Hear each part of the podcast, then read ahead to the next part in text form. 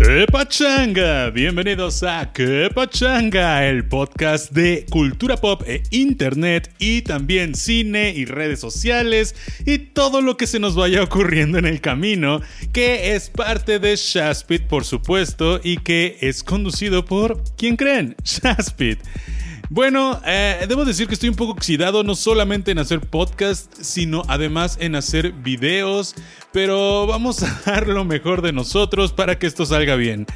Mi historia con los podcasts es un poco extraña porque yo conocí los podcasts por allá en el lejano 2008-2009, cuando los podcasts eran nada más y nada menos que algo sumamente hipster, eran algo que nadie escuchaba, era algo muy de nicho y que además era solamente en audio. Pero eh, pues con el tiempo la gente ha empezado a amar este formato. No tengo idea de qué rayos ocurrió en el planeta. Creo que tal vez la pandemia tuvo algo que ver. Pero bueno, eh, ahora es el auge de los podcasts. Y yo intenté hacer un podcast por allá en 2009 que absolutamente nadie escuchó porque nadie entendía qué rayos era un podcast. Pero bueno, espero que esta vez sí ya sepan qué es un podcast y sí ya escuchen o vean este podcast. Y va a estar subido, por supuesto, en todas las plataformas de audio disponibles y en YouTube. Y bueno, vamos a empezar con los temas del día de hoy, que la verdad es que agarré un poco de chile, mole, pozole, todo lo que encontré. Y, vaya, vaya, vaya que encontré mucha porquería, mucha cosa loca, mucha locura y parece ser que es el fin del mundo 2.0.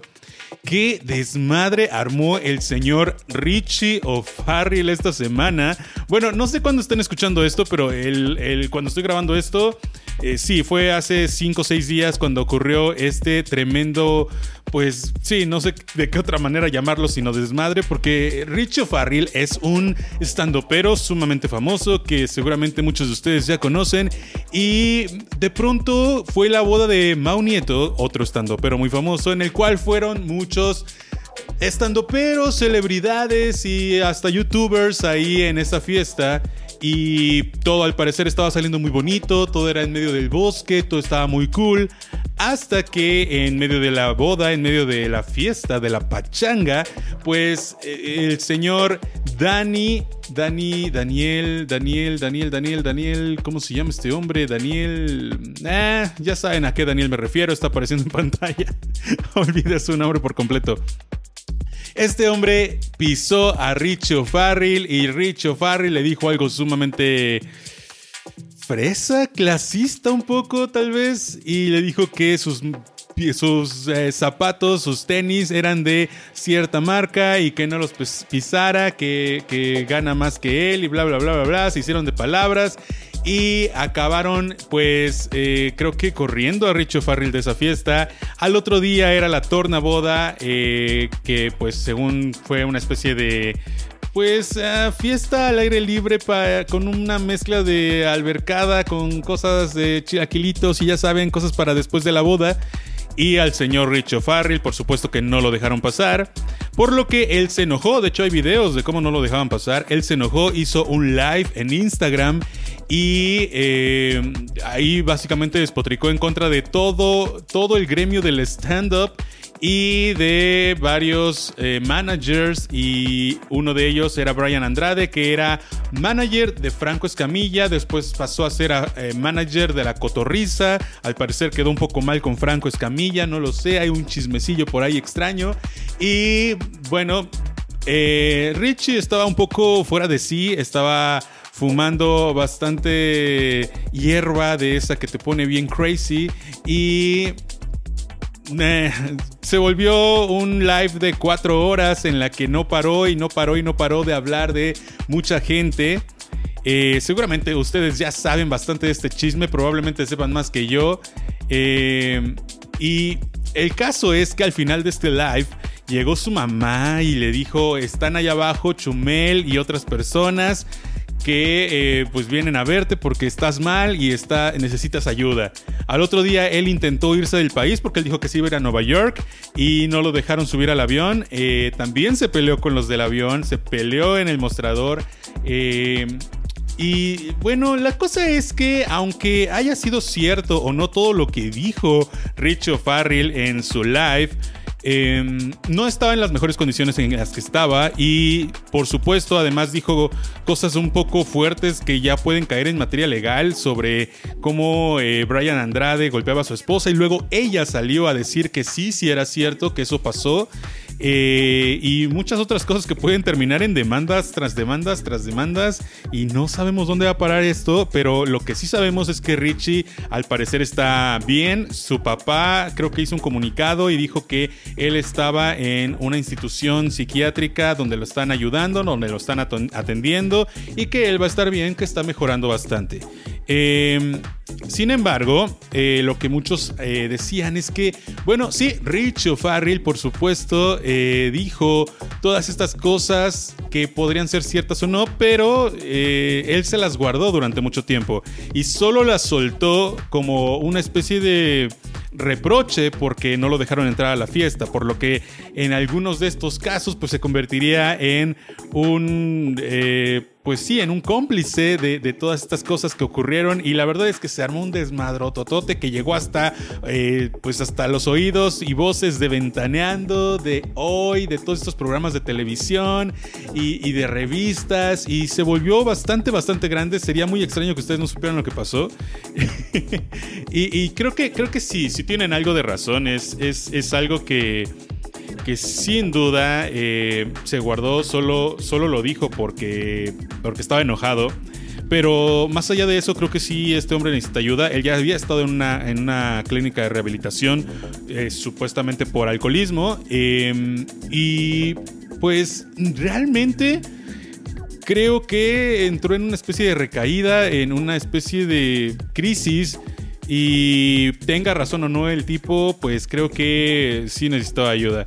En otros temas, también quiero contarles que esta semana, yo sé que esta película ya se estrenó hace algún rato, pero esta semana me puse a ver en Apple TV Plus pedí mi mes gratis porque pues por supuesto esa es una plataforma que no todos tienen, es una plataforma ligeramente mm, fresona porque pues es para gente que tiene ah, eh, ah, eh, pues dispositivos Apple.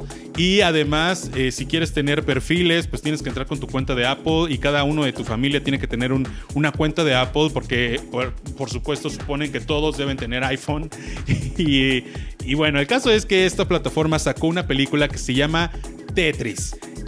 Todos conocemos Tetris, ¿no? Tetris es esta, esta, eh, este juego de los 80s que se volvió sumamente popular y que es incluso popular hasta hoy en día en el que tienes que colocar bloques y hacer que se unan unos con otros y luego desaparezcan. Es como el Candy Crush de nuestra época y que es bastante, bastante divertido.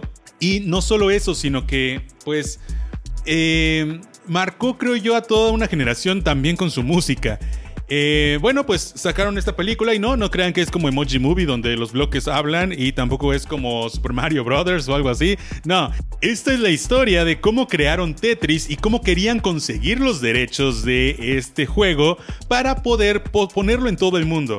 Un, un hombre de negocios eh, de pronto va al CES, a, a esta convención gigante de tecnología que hay en Estados Unidos. Este hombre vivía en Japón, pero viajó a Estados Unidos a esta convención y descubrió un juego entre todas las cosas que había, un juego que era pues Tetris y que al parecer le volvió le, pareció sumamente entretenido, sumamente eh, adictivo y, ya saben, estos juegos donde te genera esta...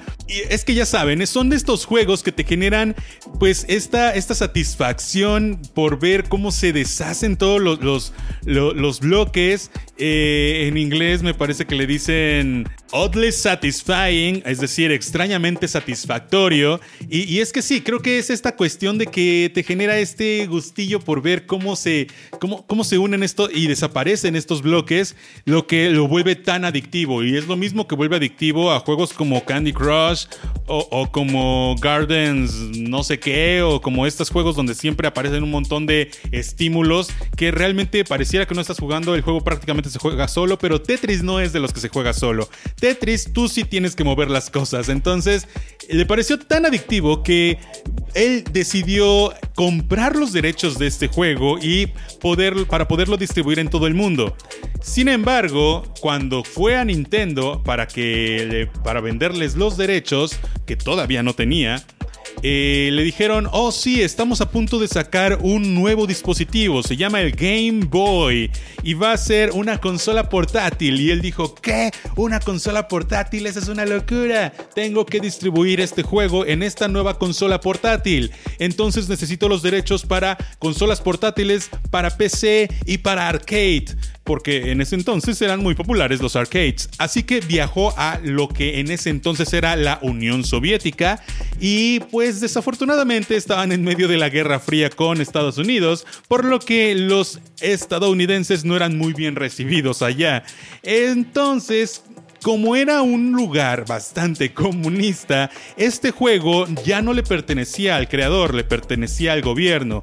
Y él estando allá se dio cuenta de que esto iba a ser mucho más complicado y básicamente estuvo a punto de provocar la tercera guerra mundial por culpa de un juego llamado Tetris. Es una película bastante intensa, bastante interesante, que tú podrás decir, ah, esto suena de estas películas súper aburridas que solo te quieren contar esta historia como de abogados y, y de espías y, y no.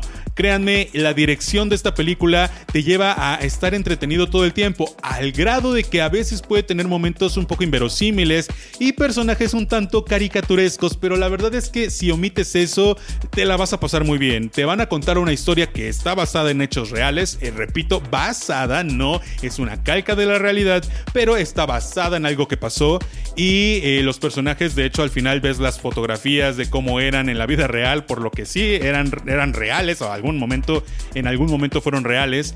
Y bueno, esta historia eh, está contada con pixeles en algunos momentos. De hecho, hay una persecución muy divertida que yo sé que ustedes conocen la canción de Holding Out for a Hero, la que, la que cantan en Shrek 2, la de Yo quiero un héroe, esperaré por un héroe hasta el amanecer o algo así.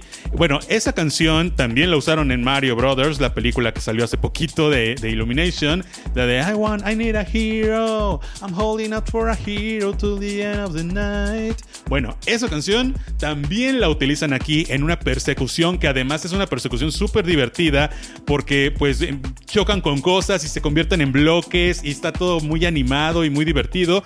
Pero esta canción no es la canción que ustedes conocen del todo porque es una versión en ruso, porque pues Tetris es ruso, entonces, y estaban en Rusia, en la Unión Soviética, eh, entonces eh, está sumamente divertido y, creo que puede convertirse en una de esas películas eh, como para la historia y que podría ganar varios premios, no lo sé, todavía es muy temprano para decir eso, pero creo que está muy bien hecha y muy muy entretenida. Otra cosa que vi esta semana también fueron los Power Rangers.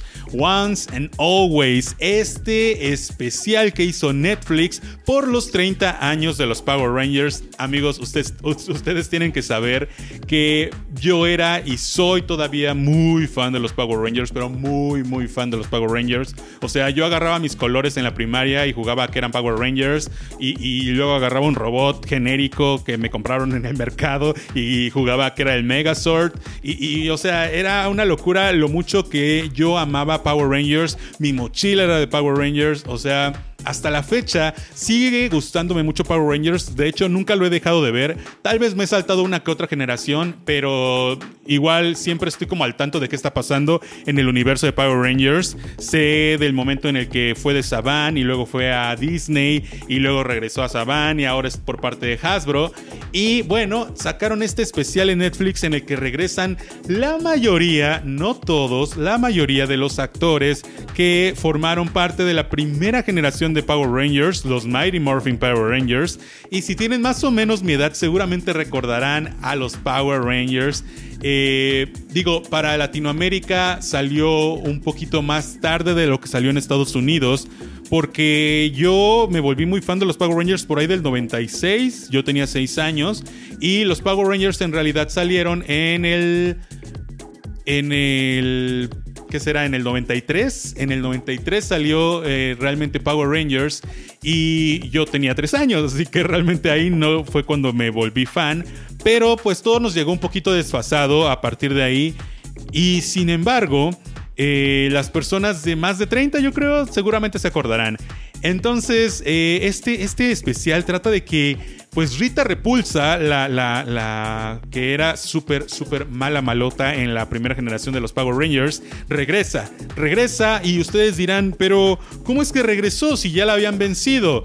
Y seguramente también muchos de ustedes no se acordarán de cómo rayos vencieron a Rita en su momento. Y bueno, déjenme decirles que Rita fue vencida de la manera más mm, más básica y extraña, pero pasó por muchas generaciones. Y es que realmente Rita, pues, era parte de una generación de Rangers y luego fue alargada a otra y a otra y a otra.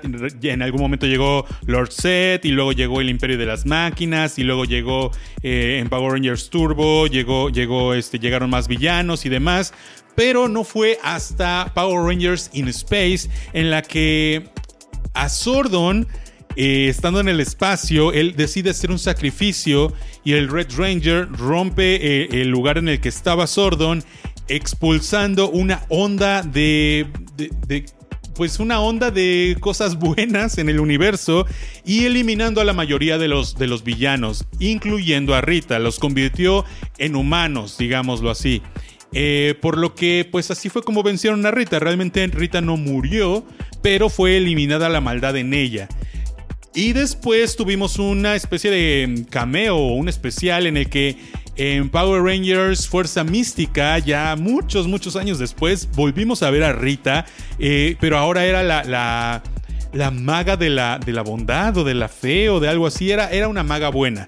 Y, bueno, pues ahí, ahí fue la última vez que vimos a Rita. La actriz falleció hace algunos años. Y en este especial vemos cómo regresa, pero como Robo Rita. Y nos lo explican de, de una forma muy lógica, que es que Billy hace, está intentando hacer que regrese Sordon pero al intentar esto lo que en realidad atrajo fue la maldad de Rita. Y la maldad de Rita pues se, escapó y terminó convirtiéndose, uniéndose a un robot que no voy a revelar qué robot es, pero se unió a un robot y eh, al unirse este robot se convirtió en Robo Rita, que ahora quiere regresar en el tiempo para poder avisarle a la vieja Rita lo que va a pasar y eliminar a los Rangers desde antes de que se convirtieran en Rangers. Y así cambiar todo el presente, lo cual está bien cool, está bien divertido. En este episodio también vemos cómo matan a Trini, la, la Ranger amarilla, porque ella falleció, la actriz, en 2002 en un accidente automovilístico y pues quisieron hacerle homenaje a ella y eh, eliminan a este personaje. Bueno, se supone que la Ranger muere y esa es la razón por la que su hija ahora quiere vengarse de Rita y se convierte en la Yellow Ranger.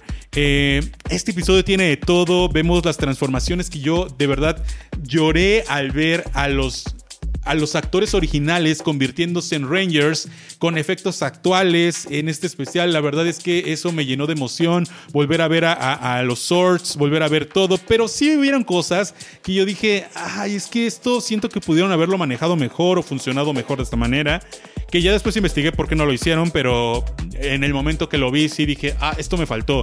Por ejemplo, Tommy falleció el año pasado, pero cuando hicieron este especial, él seguía vivo. Eh, el actor que hizo a Tommy eh, se quitó la vida el año pasado, por ahí de septiembre, noviembre.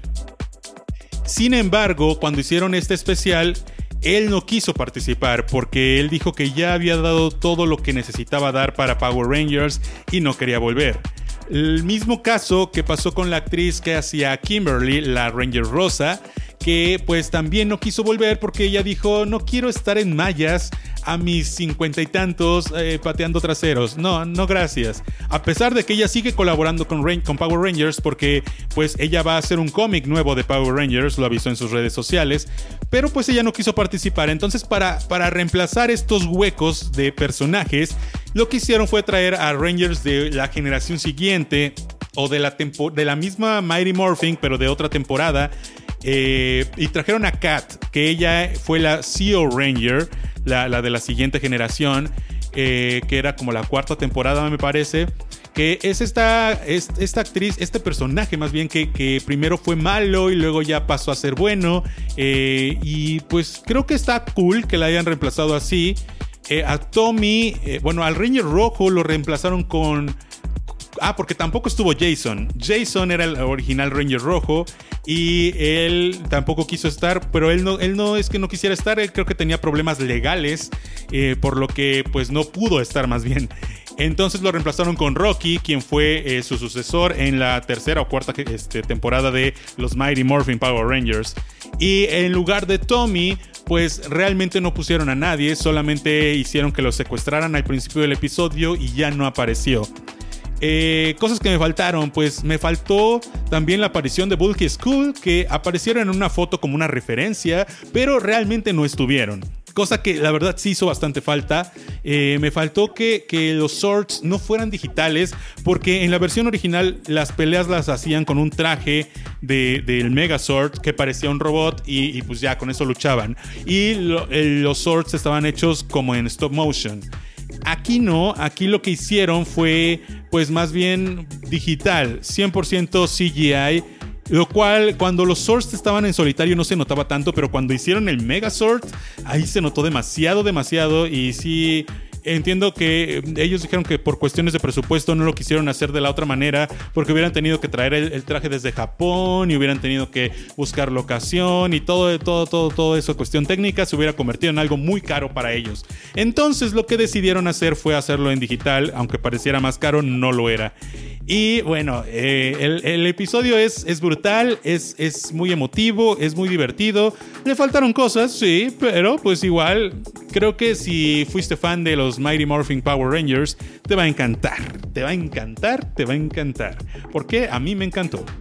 Y, bueno, hablando de otras cosas, pues también hay rumores sobre Spider-Man Across the Spider-Verse, donde supuestamente van a aparecer en live action, eh, pues Tom Holland, o, puede que aparezca tal vez Andrew Garfield o Tobey Maguire.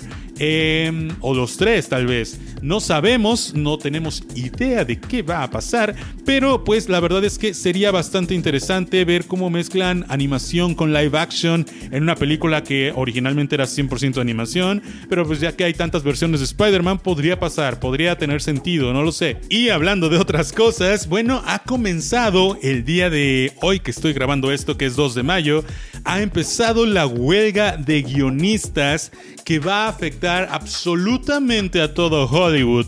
Y es que esto va a ser muy duro para toda la industria del cine y la televisión. Programas como Jimmy Fallon, Jimmy Kimmel y muchos otros que no son no son grabados como ficción, sino más bien son programas, talk shows tampoco van a estar en televisión eh, como apoyando a esta, a esta huelga de guionistas. Eh, ya anunciaron que la nueva temporada de Cobra Kai también ha sido retrasada pues eh, también les, afecta mucho esta, esta huelga de guionistas. Y ustedes se preguntarán, ¿qué rayos? ¿Por qué está habiendo una huelga de guionistas? Bueno, déjenme leerles algunas cosas de por qué rayos es que está ocurriendo esto? Según esta nota de Cine Premier, que les voy a leer, eh, lo que ocurrió es esto. Los escritores abogan, entre otras cosas, por una mejor compensación, dividendos y mayor transparencia de las compañías con sus datos en la era del streaming. Los guionistas alegan que están obteniendo menos ingresos frente a la explosión radical en contenido en los últimos años. Sin embargo, los estudios y plataformas se negaron a ceder en medio del, clima económico incierto que hay actualmente tras la pandemia y sus últimos reportes negativos ante Wall Street. La última ocasión en que el sindicato de guionistas se fue a huelga fue hace 15 años. La industria hollywoodense estuvo paralizada durante 100 días entre finales del 2007 e inicios del 2008. Y sí amigos, yo recuerdo muy bien cuando esto ocurrió porque muchas series se paralizaron a la mitad. O sea, muchas series estaban ya la, mitad de grabadas y tuvieron muchos menos episodios de los que normalmente tenían o hicieron cambios radicales y rarísimos en sus guiones porque pues ya no los estaban escribiendo guionistas, sino que eran los mismos productores o, o gente que trabajaba ahí los que terminaron los guiones para poder sacar adelante el proyecto porque no había otra forma de hacerlo. Y me acuerdo que esa, en ese entonces el estándar de la industria era sacar temporadas largas de 21 o 22 episodios por temporada y la mayoría de las series se quedaron como en el episodio 12, 13, 14, en números rarísimos. Y, y pues sí, yo me acuerdo que estaba viendo en ese entonces Desperate Housewives y esa temporada, en lugar de durar 24 episodios como siempre duraba, duró como 14 episodios y terminó de una forma bien rara.